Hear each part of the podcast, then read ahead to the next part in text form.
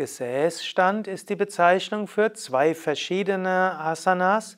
Zum einen für eine Variation von Navasana, die auf dem Gesäß ruhende Bootshaltung, und zum anderen eine Variation der gleichgewichtigen Vorwärtsbeuge. Yogalehrerin Archana von yogavidya.de zeigt dir, wie es geht. Zunächst Gesäßstand als Variation von Navasana, dem Boot. Ausgangsposition könnte erst die Rückenlage sein. Von hier beugst du die Knie und richtest dich auf. Und dann kannst du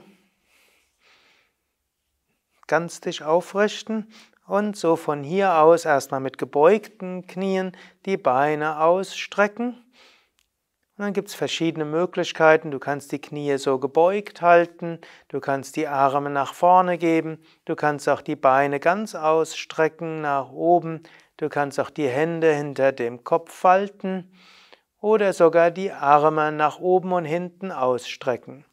Das ist also Navasana, manchmal auch genannt auf dem Gesäß ruhende Winkelhaltung, eine Variation von Konasana.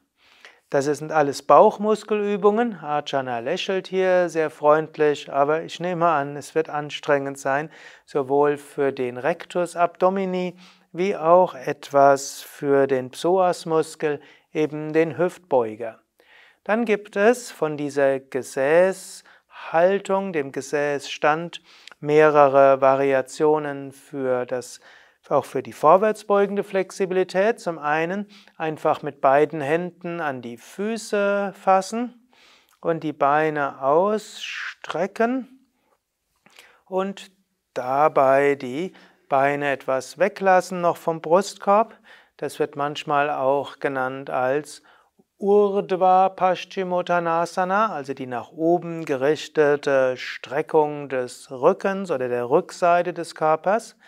Dann gibt es die Möglichkeit, von hier auch das Kinn Richtung Schienbeine zu geben und dann zu probieren, die Zehen Richtung Scheitel zu geben.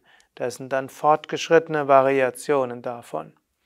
Von hier könntest du auch probieren, die Beine hinter den Kopf zu bringen.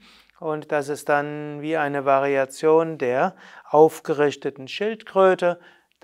Das sind aber Themen anderer Videos, aber stattdessen kannst du auch die Beine auseinandergeben und auch das wird dann bezeichnet als aufgerichtete Winkelhaltung Urdhva Konasana.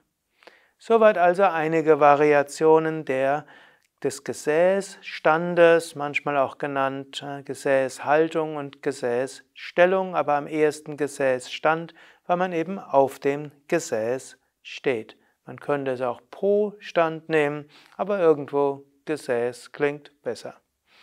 Soweit also dazu alle Infos zu diesen Asanas auch auf yoga-vidya.de und wenn es dir gefallen hat, klick doch schnell mal auf Daumen hoch oder teile die Sendung mit anderen oder gib eine 5-Sterne-Bewertung.